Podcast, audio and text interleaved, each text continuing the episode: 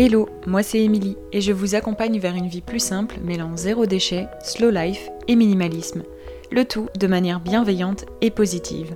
En 2016, j'ai pris un grand tournant dans ma vie en me lançant dans la réalisation de mes propres produits maison. Et tout s'est enchaîné super vite.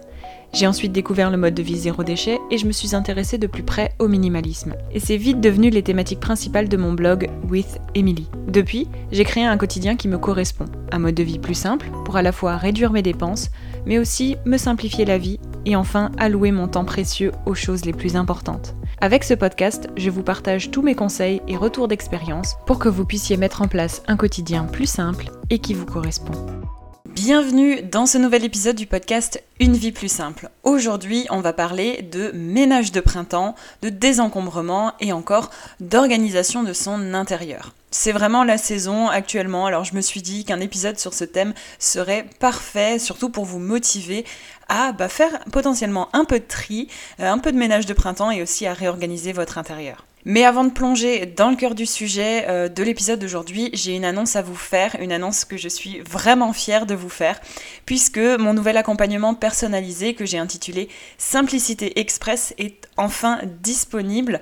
Simplicité Express, c'est une séance d'accompagnement individuel d'une heure 100% personnalisé avec moi, en visio, ensemble, en face à face, pour faire le point sur votre quotidien et vos habitudes de vie, afin de trouver ensemble des solutions personnalisées pour bah, la mise en place de votre propre vie plus simple. Alors, si tu es une femme active qui souhaite simplifier tes pratiques du quotidien, mais que tu rencontres bah, des difficultés, des blocages pour changer tes habitudes, que ce soit dans le minimalisme, dans la surconsommation, la réduction de tes dépenses, les produits maison, le zéro déchet ou encore bah, l'organisation quotidienne de tout ça, mais aussi que euh, tu souhaites euh, adopter un nouvel état d'esprit, vivre mieux avec moins de manière générale, eh bien, cette séance d'accompagnement, elle est faite pour toi. Pour en savoir plus et pour prendre rendez-vous avec moi, il te suffit de cliquer sur le lien disponible dans les notes de l'épisode ou de te rendre directement sur mon site internet withemily.com. On revient au thème principal de cet épisode puisque bah, le printemps est là et c'est la période parfaite selon moi pour faire le grand tri, le grand ménage, pour repartir vraiment sur des bases propres et saines. Vraiment, pour moi, le ménage de printemps, c'est l'occasion de faire du tri dans ses placards, mais aussi dans sa tête. L'hiver est souvent euh, une saison vraiment longue et durant laquelle on a tendance à accumuler vraiment beaucoup de choses. Et le printemps, je trouve, c'est vraiment la saison qui fait le plus bien au moral et il faut profiter vraiment de cette nouvelle impulsion pour euh, bah, remettre vraiment les choses à plat dans la maison et dans sa tête. Parce que bah, si vous êtes sujette au stress ou à l'anxiété, c'est également un bon moyen de se vider la tête, mais aussi son intérieur pour se sentir moins oppressé, moins stressé au quotidien. Croyez-moi, ça fait des miracles. Première astuce pour un ménage de printemps réussi, c'est de prendre son temps. Mon premier conseil vraiment, c'est euh, que pour votre grand ménage de printemps de cette année et aussi des prochaines années, c'est vraiment de prendre votre temps. Si vous vous précipitez pour ranger, nettoyer, bah, vous aurez plus qu'à recommencer d'ici 15 jours. Vraiment, organisez votre temps pour faire un ménage de printemps complet. Dédiez-vous du temps tous les jours pour nettoyer par exemple, un petit peu, et tous les week-ends pour désencombrer. Comme ça, vous optimisez au maximum votre temps libre et ça peut aussi réduire le temps que vous allez consacrer bah, à votre ménage de printemps puisque tout sera bien organisé. Ça va en plus vous faire du bien de manière générale. Il s'agit vraiment d'un projet à mener, voyez-le vraiment comme un projet à faire pendant ces premiers mois de printemps et essayez donc de le faire durer sur plusieurs jours ou plusieurs semaines, bah, dépendant euh, de la quantité de choses que vous avez à nettoyer, à désencombrer, à trier, etc. Deuxième conseil, c'est de vous faire une liste spéciale ménage de printemps. Personnellement, je ne sais pas vous, mais moi je suis une grande fan de listes. J'en fais pour tout et n'importe quoi. J'ai des to-do listes au quotidien. J'adore ça. Rien que la satisfaction vraiment de cocher des choses que j'ai faites, c'est génialissime au quotidien et ça me rebooste aussi. Et du coup, ça fonctionne aussi très bien bah, pour euh, désencombrer et faire un ménage de printemps. Vraiment, je vous conseille de faire euh, une liste pour votre grand ménage de printemps parce que vous pourrez à la fois lister les différents rangements à désencombrer par exemple, mais aussi les différentes choses à nettoyer. Par exemple, derrière le canapé, derrière le frigo, etc. Bref, des endroits où on ne pense pas vraiment à nettoyer euh, chaque semaine. Et c'est logique. Ça peut être également des choses comme penser à retourner votre matelas annuellement, etc., etc. Bref, le plus satisfaisant dans tout ça, comme je vous l'ai dit, c'est de cocher les choses qu'on a réussi à faire dans la journée ou dans la semaine, et ça permet aussi de visualiser ce qui vous reste à faire. Ça rend les choses aussi bien plus faciles à digérer. Surtout bah, quand il s'agit de choses qu'on a laissées traîner depuis plusieurs semaines, plusieurs mois, voire plusieurs années. Troisième conseil, c'est de suivre une méthode de tri. Alors pour désencombrer et nettoyer, il y a vraiment deux écoles. Soit c'est procéder pièce par pièce, ou thématique par thématique. En procédant pièce par pièce, vous nettoyez facilement et selon l'utilisation que vous avez de la pièce. Ça vous permet aussi de ranger et de désencombrer si vous avez seulement des éléments appartenant à cette pièce qui se situe dans cette pièce. L'autre méthode, c'est un peu celle de Marie Kondo, mais aussi de plein d'autres gens.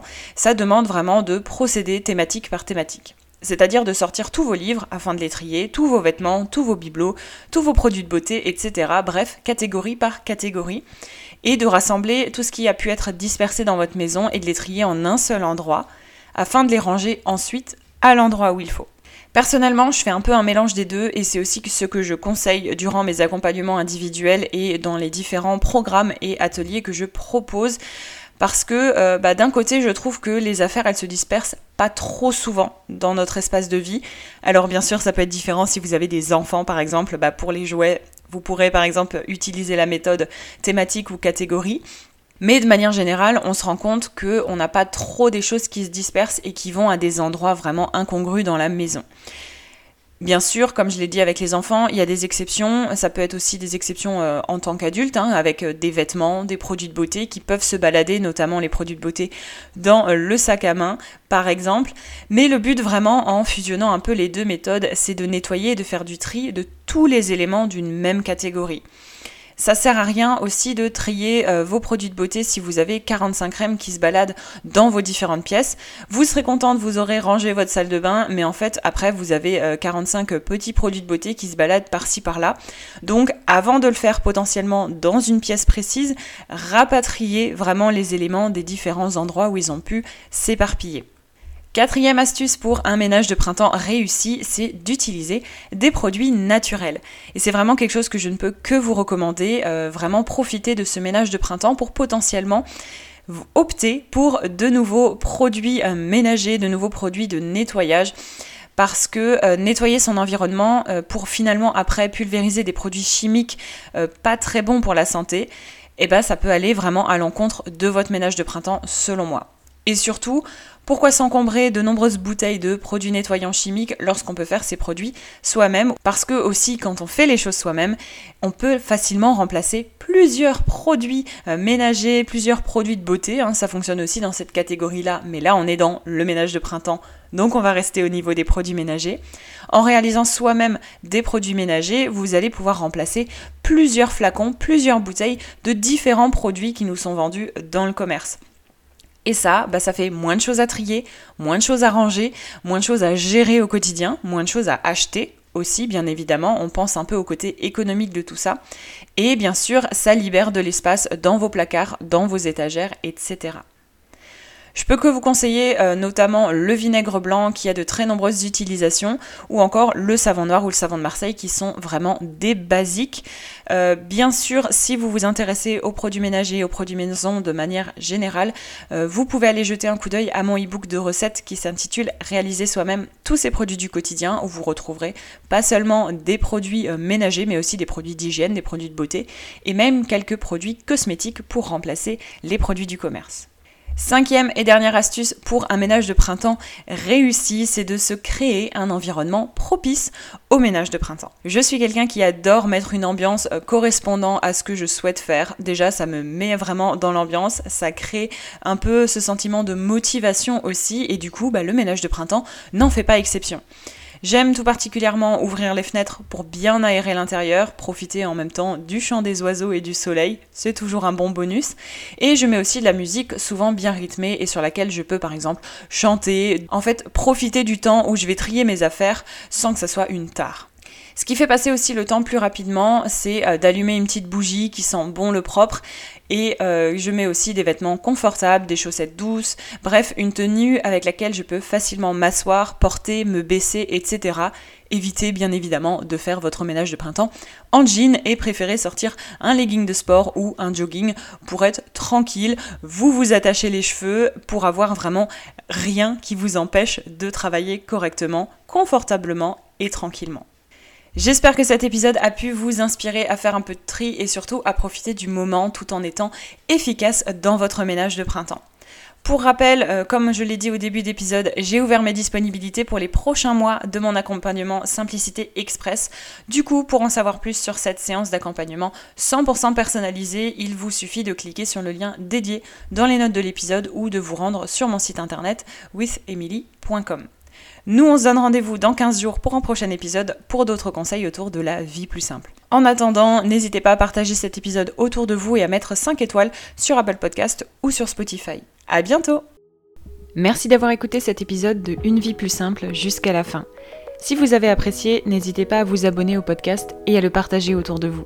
Retrouvez toutes les notes et ressources mentionnées dans l'article dédié sur withemily.com.